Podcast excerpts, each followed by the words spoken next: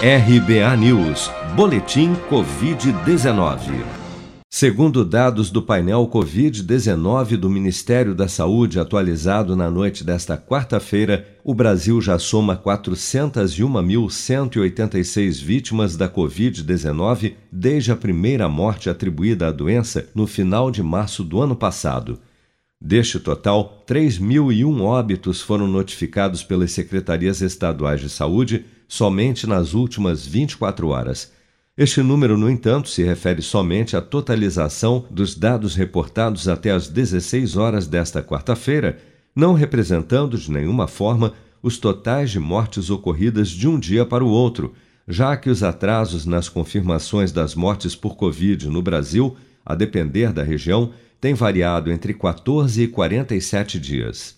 Ainda segundo as estimativas do governo, das 14.590.678 pessoas já infectadas pelo novo coronavírus no Brasil, 1.037.374 seguem internadas ou em acompanhamento pelos órgãos de saúde em todo o país. Um estudo realizado pelo Instituto Adolfo Lutz e divulgado nesta quarta-feira pela Secretaria Estadual de Saúde de São Paulo aponta que a variante P1 do novo coronavírus, identificada inicialmente em Manaus em janeiro deste ano, já responde por 90% das amostras analisadas no estado de São Paulo.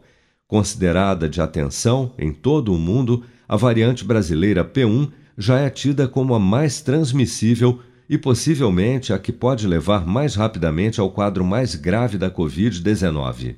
Médicos e pesquisadores apontam que as mutações do vírus, atribuídas como principal causa para o aumento do número de casos, internações e óbitos pela doença no primeiro trimestre deste ano, podem estar relacionadas à maior circulação das pessoas neste período, como destaca a médica pneumologista Margarete Dalcomo. Essa nova cepa, ela se mostra claramente mais transmissível, e essa transmissibilidade, essa transmissão, digamos assim, ela é diretamente proporcional às aglomerações, à falta, de, digamos, de imunidade comunitária e a taxa de transmissão entre as pessoas que estão circulando, a mobilidade social, em outras palavras.